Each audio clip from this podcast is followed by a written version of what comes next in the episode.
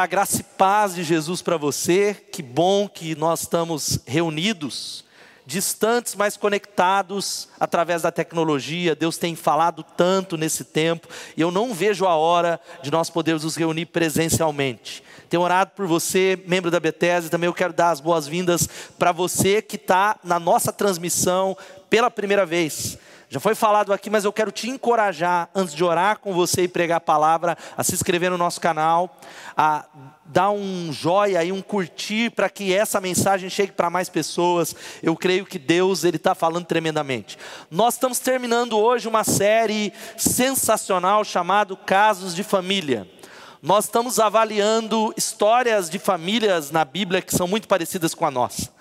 Nós avaliamos o caso da família de Abraão, o caso da família de Isaac, o caso da família de Efraim. Semana passada, numa palavra poderosa sobre o caso da família de Eli, uma família que tinha tudo para dar certo, mas que falhou. E eu creio que em tempos de Covid-19, em tempos de que muitas pessoas estão em casa, em que nós estamos passando um tempo maior com a família, talvez os problemas tenham aumentado, tenham maximizado. Nós chegamos até aqui, Deus tem feito tantas coisas, mas hoje eu não vou falar de nenhum caso específico. A mensagem dessa noite talvez seja o caso da sua família seja o caso das nossas famílias. E eu quero falar com você aqui nessa noite sobre algo muito sério para fechar o mês da família, vencendo as negligências na família. Quero convidar você, se você pode ficar em pé mais uma vez, abrir a sua Bíblia aí em Tiago capítulo 4, versículo 17. Esse é o texto, esse é o verso que eu quero ministrar e desafiar você a receber o que Deus tem para nós. Diz assim a palavra de Deus. Pensem nisto, pois quem sabe que deve fazer o bem e não faz, comete pecado. Pensem nisso, ou aquele que sabe que deve fazer o bem e não faz, comete pecado. quero orar com você mais uma vez, no nome de Jesus. Ó oh, Pai, obrigado pela tua palavra. Tua palavra é poderosa, tua palavra é a verdade. Suplicamos que ela venha de encontro ao nosso coração, curando, restaurando, transformando, mudando casamentos, a relação de pais e filhos, trazendo bênção, mudança e paz sobre a nossa casa. Nós invocamos e clamamos a tua presença. Suplicamos a Ti que a Tua palavra ela não volte vazia como ela mesma diz, mas glorifica o Teu nome, Senhor. Eu clamo que o Senhor edifique a igreja. Os nossos ouvidos estão atentos e declaramos que nós e a nossa casa serviremos ao Senhor. Em nome de Jesus. Amém e amém. Que diferença a família faz? Num tempo em que a família tem sido tão atacada, tão desvalorizada, a pergunta é: que impacto? Será que a família produz algum impacto na vida das pessoas?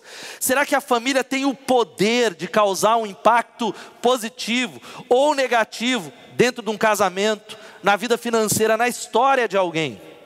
E eu quero começar dizendo para você essa é pergunta que um camarada chamado Richard Dugdale acabou fazendo para ele mesmo em 1874.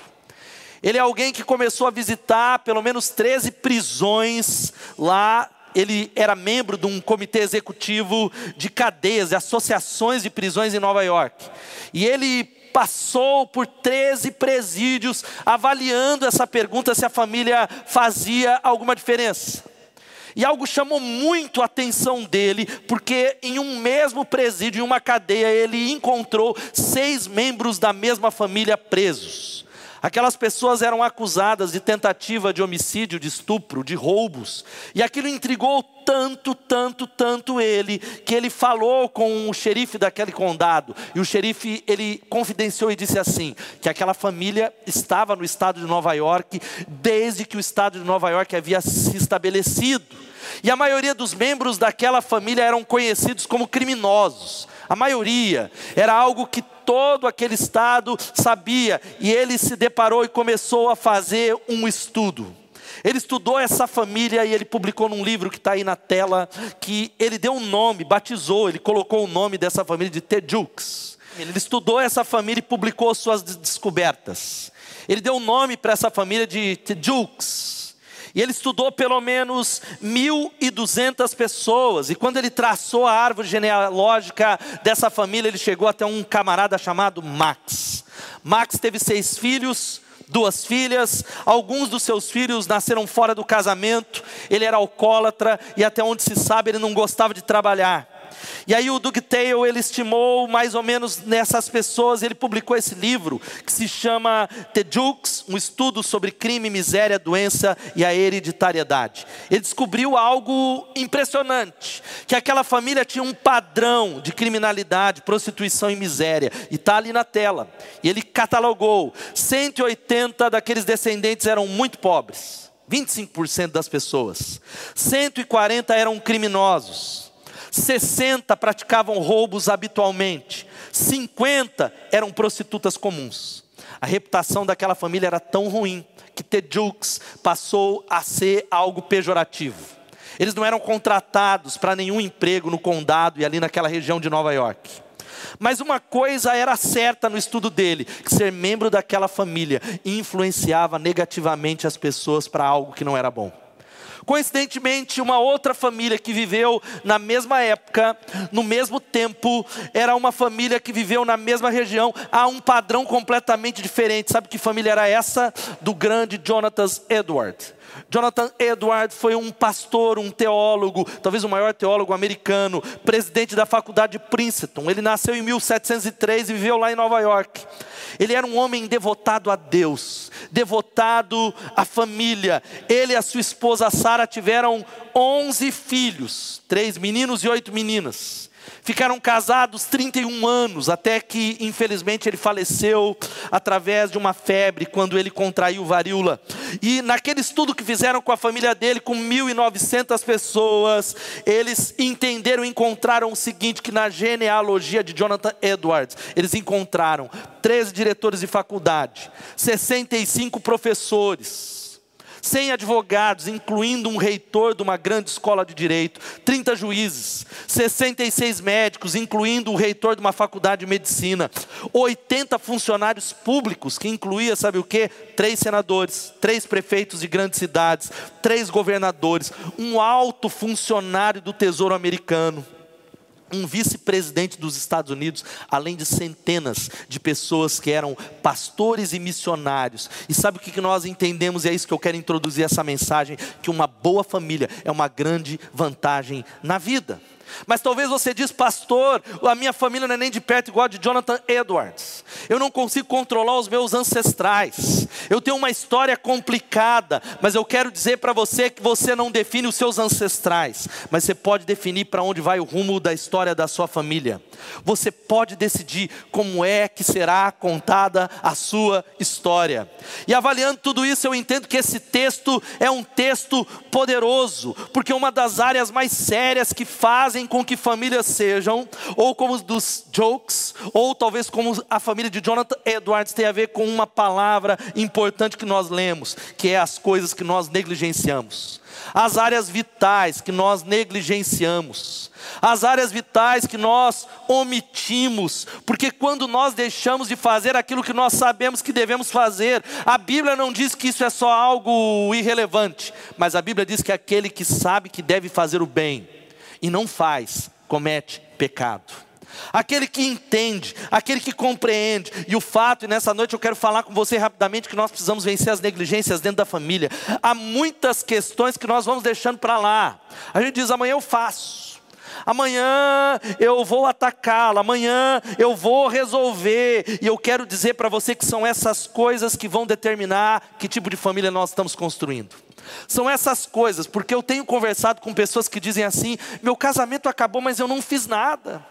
A minha família não prosperou, e pastor, eu não fiz nada de errado, eu, eu, eu sou um bom pai, eu sou um discípulo de Jesus. E talvez o que a Bíblia está nos dizendo, que a grande questão é exatamente essa.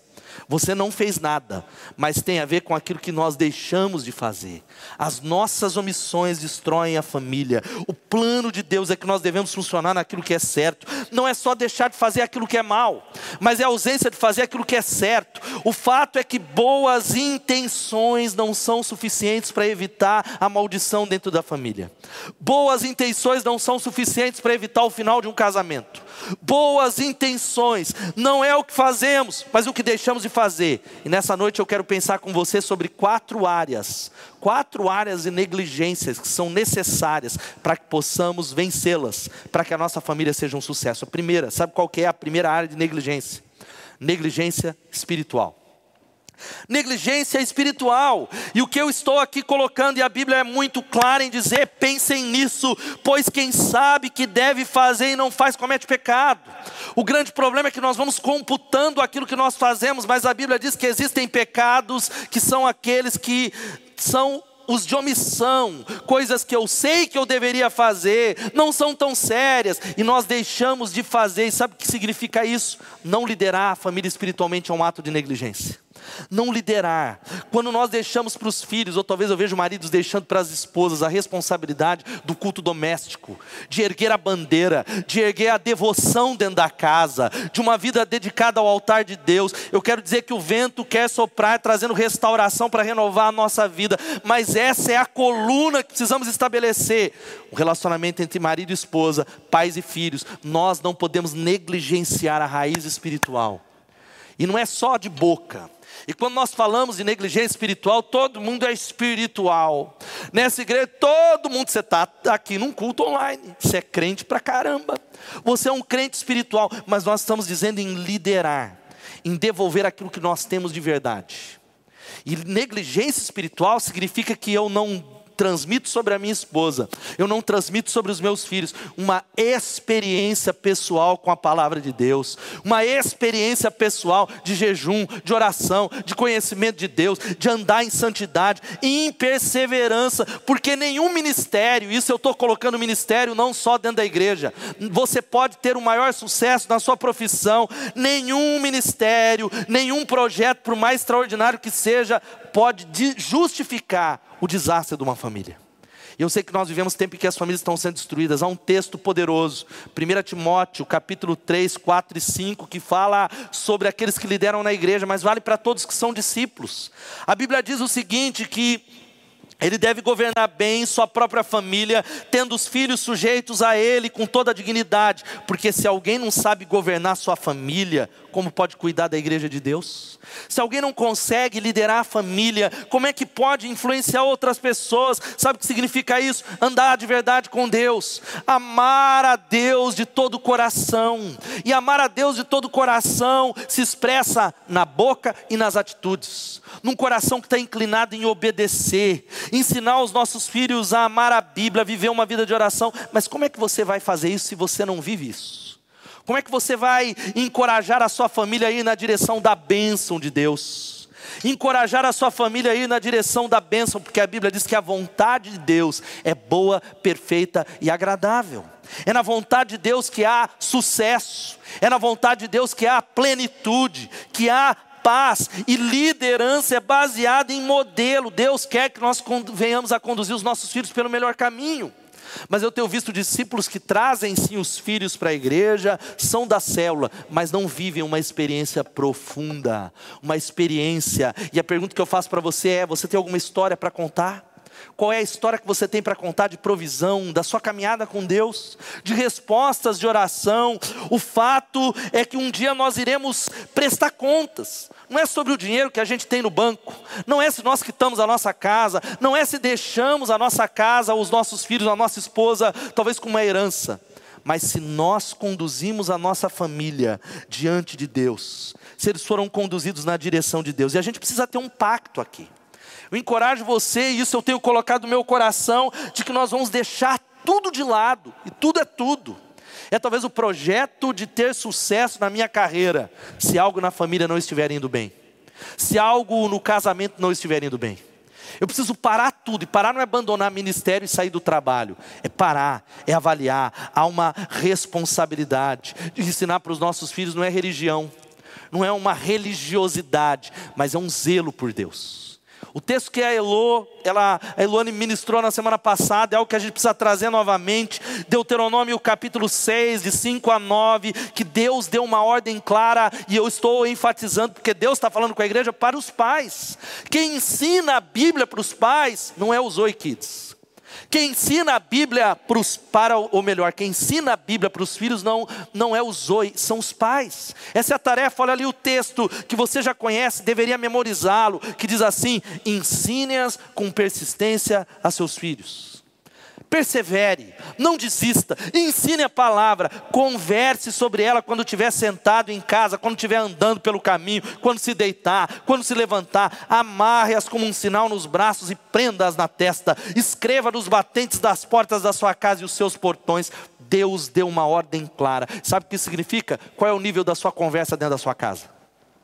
Será que o nível do bate-papo, isso não vale só para quem é pai, vale para jovens cristãos, vale para adolescentes, vale para aqueles que são solteiros? Qual é o nível da fala dentro da sua casa? A nossa boca precisa estar tá cheia da palavra de Deus, nós precisamos liderar a nossa família. É talvez o exemplo, talvez uma palavra que valeria mais um caso de família do grande rei Davi.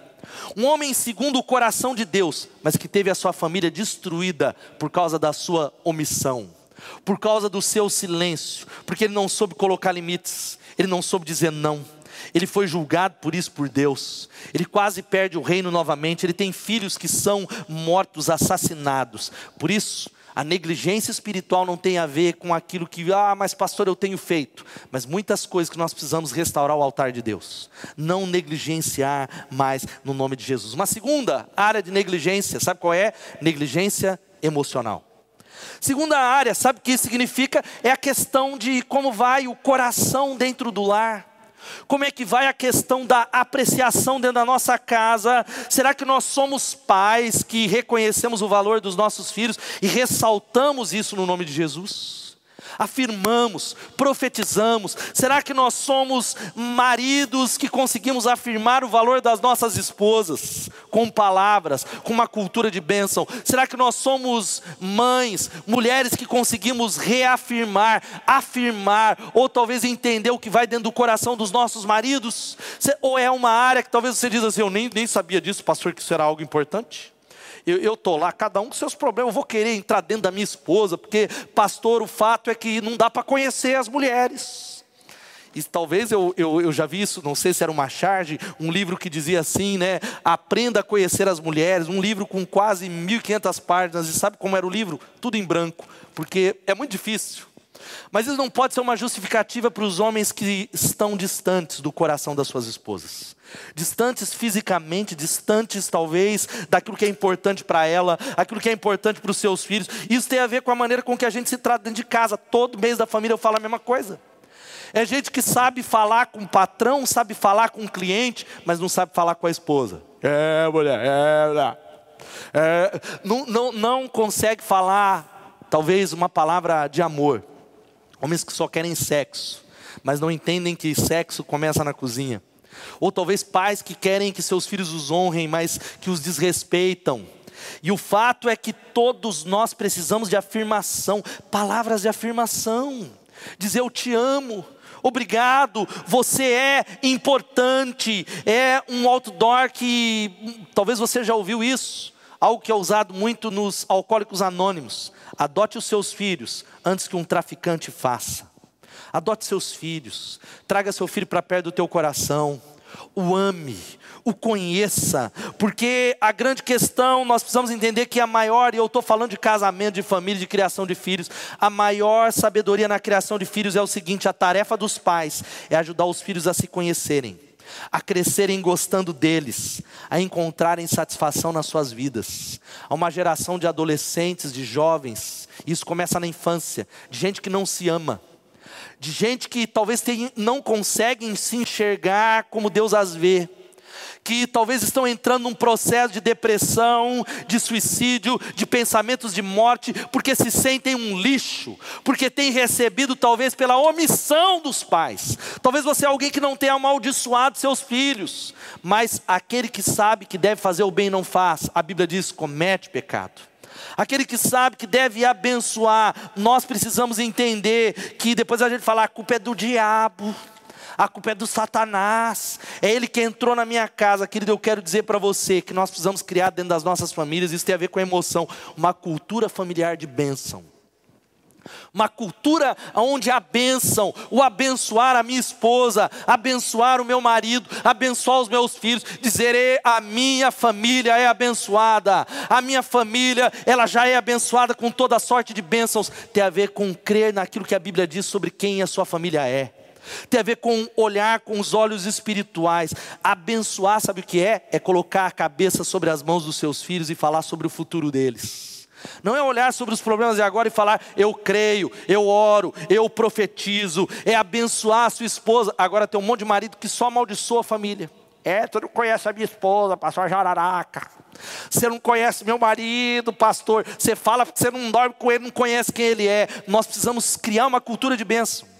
Eu já ensinei a igreja, mas há uma tradição maravilhosa judaica que Deus colocou sobre os judeus, que se chama toda sexta-feira o Erev Shabbat. Sabe o que é o Erev Shabbat? Na sexta-feira à noite, quando antecede o Shabbat dos judeus, todo homem judeu ao redor da mesa, mesmo numa vida corrida, isso vale para hoje, eles mantêm uma tradição, eles comem juntos. E o sacerdote do lar, primeiro ele se vira para a esposa e a abençoa. Ele olha para ela e diz: Olha, você é uma esposa que, dentre tantas mulheres, a bênção de Deus está sobre você. Dentre tantas mulheres eu vejo o seu valor. Ele olha nos olhos daquela esposa toda sexta-feira à noite, e da mesma maneira ele olha para os filhos, e ele abençoa, ele profetiza, ele profere uma série de bênçãos sobre os seus filhos. Agora, olha aqui para mim, querido irmão, e nós precisamos entender algo que é nítido é algo que é completamente interessante, de que não é à toa que talvez um jovem cristão, quando ele olha para o ambiente de trabalho e para um banco, ele diz: Eu quero trabalhar no banco. O judeu ele pensa: Eu vou ser proprietário do banco. O jovem cristão diz: quem sabe eu vou trabalhar é, na indústria do cinema e talvez fazer uma ponta. Não, o jovem judeu ele pensa: por que não ser talvez um dos diretores mais famosos do mundo? Por que não ser o dono do estúdio? Por que não ser alguém? E há algo muito interessante que numa, numa pesquisa, isso algo algo feito nos Estados Unidos, 40%, presta atenção, dos americanos mais ricos indicados pela revista Forbes revista americana mensal ligada a finanças, são judeus. Você entendeu? 40% dos 400 americanos mais ricos são judeus, que são apenas 2% da população americana. Um terço dos multimilionários americanos são judeus. 20% dos professores das melhores universidades são judeus. 40% de parceiros das firmas de advogados em Nova York e Washington são judeus.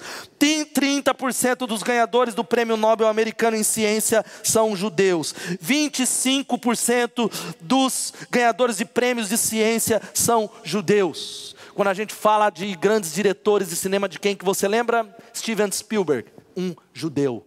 E sabe por quê? Quando os pais estão profetizando, mesmo aqueles que nem sabem, eles estão profetizando a imagem de Deus que gera identidade e destino sobre os seus filhos. Será que você é alguém que conhece o coração da sua esposa? Eu tenho visto isso. É talvez aquela mulher que acha que o marido é, é imaturo, ela é criança e corrige toda hora, ela tem vergonha dele.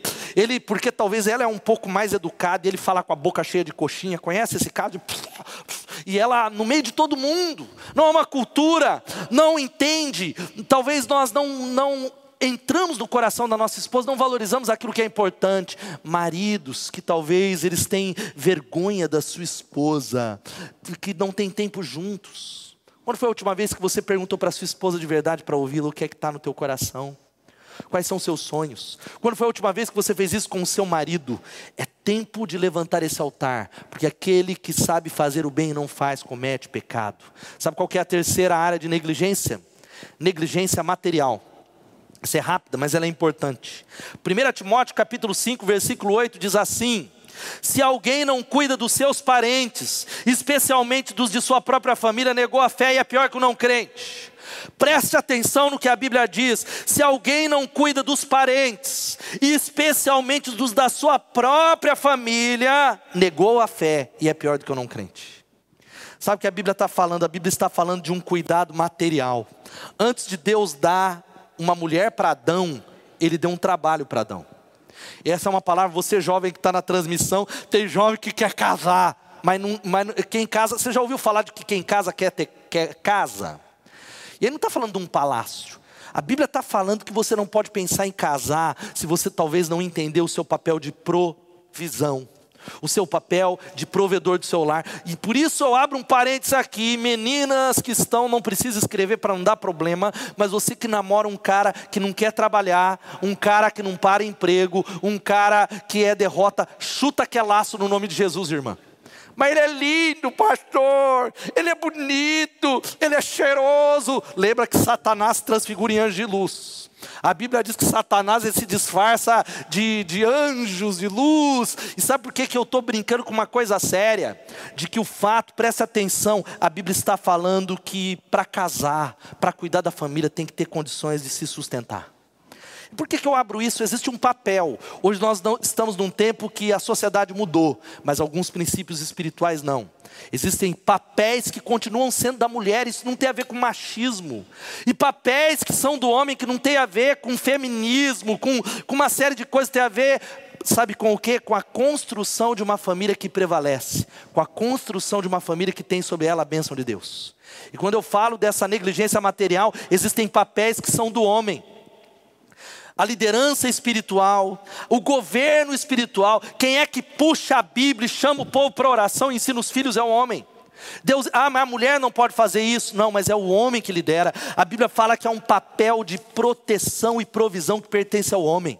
O homem é aquele, e preste atenção, pais, deixa eu abrir aqui, eu estou falando de negligência material. Você, pai, que tem uma filha adolescente, mas que tem uma filha principalmente menina, você precisa defender essa menina com unhas e dentes. Você tem uma responsabilidade de dizer: não importa, para onde ela for, eu protegerei a minha princesa.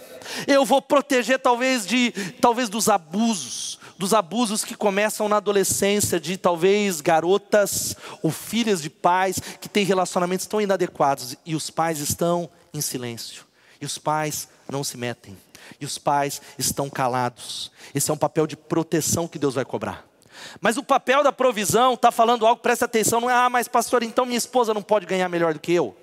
Eu oro a Deus que a Elo ela fique rica em nome de Jesus do salão dela. Que ela ganhe 50 vezes mais, louvado seja Deus. Mas a Bíblia está dizendo que a provisão material, a responsabilidade maior, a responsabilidade é do homem.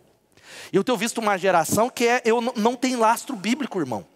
É, o meu dinheiro é meu, o seu é seu. É igual uma sociedade, 50% é meu. Aí eles pegam a conta de, de luz e falam: Ó, é, tá aqui, ó, você gastou, ó, o pedaço é seu e é meu. Não existe isso. A palavra de Deus diz que deixará o homem pai e mãe e se unirá à sua mulher, e eles serão uma só carne. Não é dinheiro meu e Delô, é nosso. Não é eu ou ela, não é gasto dela, porque quando talvez ela exagera ou eu exagero, quem sofre é a família. Quando um pai está endividado, quem sofre é toda a família. Quando uma mulher está endividada, quem sofre é toda a família. E sabe que nós estamos falando sobre isso? Eu não estou falando para você que talvez está desempregado, talvez falar, está vendo? É por isso essa minha ansiedade, mas não negligenciar aquilo que é mais importante. Sabe o que isso tem a ver com lidar com sabedoria com as finanças? Pedir sabedoria a Deus. Dinheiro está acabando com casamento. Dinheiro está acabando com muitos casamentos. E a grande questão é porque nós perecemos pela falta de sabedoria. Não temos um orçamento, nós não sabemos o quanto nós ganhamos, ou talvez até sabemos o quanto ganhamos, mas não sabemos o quanto nós gastamos. Nós não estudamos dinheiro, nós não investimos, nós não somos fiéis a Deus, nós não somos dizimistas e ofertantes, e nós não vencemos uma mentalidade de consumo. Levanta a mão você que está em casa aí. Comprar, quem gosta de comprar aí? Até quem está aqui no auditório. Nós gostamos. Poucos são, e louvado seja Deus, aqueles que venceram essa mentalidade de consumo que talvez é imposto pela nossa sociedade. Mas eu quero dizer para você que comprar é muito legal, mas é uma fonte que não sacia a sua alma. Comprar é algo que é fake, que tem o seu lugar, mas não pode servir para talvez dar o sentido para sua família. A última coisa, sabe qual é a última área de negligência? Dentre tantas que poderíamos falar, negligência para com o serviço a Deus. Eu falei sobre a negligência espiritual, que eu estou falando de algo individual, o sacerdócio, o altar dentro da sua casa. Eu falei sobre a negligência emocional e sobre essa negligência material. E agora uma outra área, que não é igual à primeira, negligência para com serviço a Deus. E eu leio um texto que é talvez chave no mês da família, em tantos meses da família que nós recitamos. Josué capítulo 24, de 14 a 15. Josué ele chama todo o povo de Israel para trazer uma definição. E querido, olha aqui para mim, Deus está chamando você para uma definição, para algo que vai definir a história da sua família. Esse texto ele diz assim: Agora temam o Senhor e sirvam-no com integridade e fidelidade. Joguem fora os deuses que os seus antepassados adoraram além do Eufrates e no Egito, e sirvam o Senhor. Se, porém, não lhes agrada servir ao Senhor, escolham hoje a quem irão servir se aos deuses que os seus antepassados serviram além de Eufrates, ou aos deuses dos amorreus em cuja terra vocês estão vivendo, mas eu e a minha casa serviremos ao Senhor, mas eu e a minha família serviremos ao Senhor. Durante muito tempo, e eu creio que se aplica, eu ensinei que ele estava falando sobre adoração, aceitar os mandamentos de Deus, ou sobre servir deuses falsos ou ao Deus verdadeiro. Mas quando ele fala sobre servir aqui nesse texto, ele não está falando sobre o Deus verdadeiro nem sobre os mandamentos. O vocábulo hebraico, a palavra se chama abad. E essa palavra, sabe o que significa? Trabalhar, servir, labutar, trabalhar com outro, servir outro com trabalho. Sabe o que significa? Se você é discípulo de Jesus, se você é um crente de verdade, Deus te chama a trabalhar para Ele. Deus te chama a se envolver com a obra dele. Deus te chama porque em João capítulo 4, Jesus diz assim: ó, a minha comida é fazer a vontade de Deus. A minha comida é fazer a obra de Deus, trabalhar na casa de Deus, trabalhar na obra de Deus, servindo pessoas é alimento. É o que sustenta a alma. E eu tenho visto uma geração de discípulos que não entende, tem tanto dinheiro, corre atrás de tanto projeto, mas está morrendo de fome. Está seco. A alma secando, porque Deus falou: o alimento é a obra. Sabe por que, que o alimento é a obra? Porque Jesus ele deu uma grande comissão que é servir, fazer discípulos de todas as nações. Ele não deu uma grande sugestão. Se você tiver tempo, na brecha do trabalho, discipula alguém e ganha alguém para Jesus. Não, não, não. Ele deu uma ordem. Ele deu um chamado. E antes de orar, eu quero dizer algo para você que tem dois extremos. O primeiro extremo, sim, é claro, gente que está tanto no trabalho, isso vale o trabalho na sua profissão, na sua carreira, ou dentro da igreja e negligencia a família. Isso é um extremo. Me lembro de uma história do pastor Luciano Subirá, e ele conta de maneira tão interessante que ele falou com a família: ó, tem um filme que está saindo de cartaz, hoje é o dia que a gente vai sair para comer, a gente não pode deixar de assistir, e está certo. E levou os seus filhos e tocou o telefone era um membro da igreja falando assim: Pastor, pelo amor de Deus, você precisa me atender hoje. Ele, não, não posso ter o um compromisso. Mas é sério. Ele, não, mas eu não posso. Meu casamento acabou, pastor. Quebrei o pau com a minha esposa e meu casamento terminou. Você precisa me atender. E aí o pastor falou: Não, não, não, vou atender você amanhã cedo. Você, pastor, você não está entendendo, meu casamento acabou. Ele, querido, eu vou te atender amanhã na primeira hora. Mas o que, que tanto o senhor tem de compromisso tão importante? E aí o pastor Luciano disse que se aborreceu um pouco, falou: Ó, eu ia falar que não é da sua conta, mas já que você insiste tanto, eu tenho um compromisso, que é shopping. Eu vou assistir um filme com a minha família e comer alguma coisa. E aquele irmão ficou indignado: Você vai trocar o meu casamento que está acabando por causa do shopping? E aí ele disse assim: É por isso que é o seu casamento que está acabando, não o meu. E aí o homem bateu o telefone. E ele falou: Perdi uma ovelha, mas eu tenho que cuidar da minha família. E ele conta que aquele homem, no outro dia, ele ligou para aquela ovelha e falou: E aí, querido, quer conversar? Aí o homem: Não quero conversar, não, pastor, está tudo certo. Ele: Larga a mão de ser orgulhoso, eu quero atender você. Não, pastor, sabe o que, que é? Quando o senhor falou que ia preferir o shopping do que me atender, eu fiquei com tanta raiva que eu precisei de uma aliada, era minha esposa. Nós falamos mal junto, junto aí ela também ficou indignada. E aí nós começamos a falar mal de você. E aí, quando eu contei que você foi para o shopping e que era por isso que o, o seu casamento estava bem e o nosso não caiu uma ficha, nós entendemos que nós estávamos negligenciando a família. E Deus trouxe arrependimento ali. Esse é o extremo. Mas, querido, eu entrei nisso para dizer que a maior parte, como um pastor de uma igreja que eu vejo na nossa igreja, é o outro extremo. É o extremo de gente que usa a família para não fazer nada para Deus. É gente que eu falo, querido, por que você não trouxe seu filho para o culto da manhã? Ou quando tínhamos escola bíblica dominical, ah, porque está frio. E aí eu perguntava para muitas pessoas, ele ficou a semana toda em casa ou ele foi para a escola? Não, ele foi para a escola, pastor. Você está entendendo a incoerência? Quando se trata das coisas de Deus, qualquer desculpa serve. Muita gente talvez não está nem na transmissão, ou muita gente não vem nem no culto ou na célula, porque eu tenho falado para irmãos, irmãos, você não entrou na célula, o que aconteceu? Eu não estava bem. Eu falo, e quando você não está bem, você deixa de trabalhar? Não, aí é outra coisa. Quando você não está bem, você deixa de ir ao médico, aí é outra coisa. Querido, eu quero dizer para você: não importa o seu humor, busque a Deus, busque ao Senhor. Crianças, os nossos filhos estão vendo a gente dizer isso. Nós estamos falando, sirva a Deus, meus filhos, eu estou ungindo vocês, mas as nossas ações dizem outra coisa. A gente dizendo, hoje eu não vou porque eu estou cansado. Hoje eu não vou porque Deus entende, mas eles estão vendo quando o seu time de futebol joga, faça chuva, faça sol, nós estamos lá. Quando é para ganhar dinheiro, faça chuva, faça sol, nós estamos lá. Quando é para fazer um negócio, eu não estou falando que o lazer não é importante ou o trabalho, mas o fato é que eu quero te encorajar a entender que uma família que serve junto na casa de Deus, que ministra junto, é transformado completamente. Eu tenho tentado viver isso. Tem muita gente que fala, mas você é tempo integral, pastor. As minhas noites são mais tomadas que a maioria dos membros da igreja. E são as noites que você tem. São as noites que é possível fazer coisas com os filhos. E eu tenho conseguido priorizar a minha família, mas acima de tudo, dizendo, Elô, nós vamos criar os nossos filhos no altar de Deus, as nossas filhas servindo ao Senhor, as nossas filhas valorizando missões, as nossas filhas amando pessoas, amando a igreja de Jesus. E eu quero encorajar você, envolva seus filhos. Comece a construir um legado porque é inegociável servir a Deus. Eu fecho citando esse versículo, sabe qual é o versículo que está lá? Tiago 4,17 na NVT diz: Lembrem-se de que é pecado saber o que devem fazer e não fazê-lo. Eu quero terminar esse culto orando com você. E eu desafio você, talvez você está sozinho, mas para ouvir sobre família, todos nós estamos em família, ou constituiremos família. Eu desafio você a se levantar agora e dizer: Eu e a minha casa vamos servir a Deus. Eu vou vencer a negligência em nome de Jesus. Eu servirei a Deus, porque é isso que vai trazer mudança, é isso que vai trazer restauração. Querido, eu quero encorajar você a orar e eu quero fazer dois desafios: orar pela nossa família e cantar. Mas também não posso deixar de estender a você que está nos assistindo a oportunidade de entregar a sua vida a Jesus Cristo.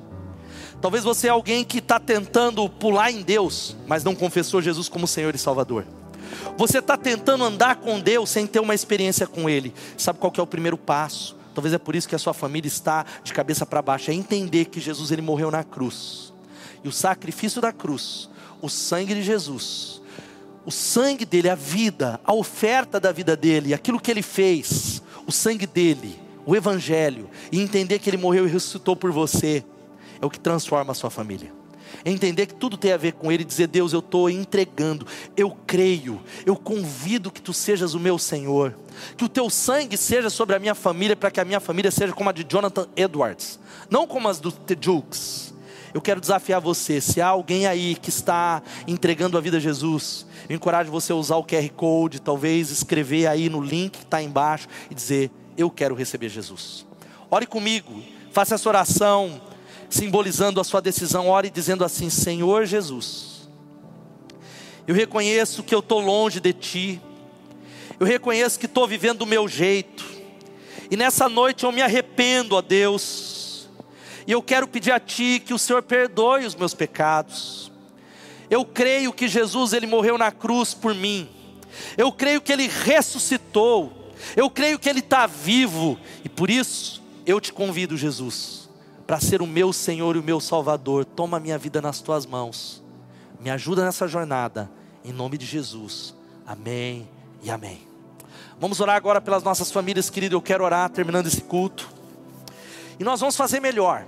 Quando você se posiciona, nós vamos cantando essa canção.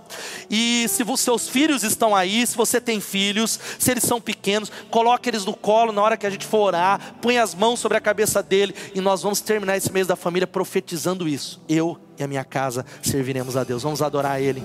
Não desliga não, desconecta não, vamos adorá-lo.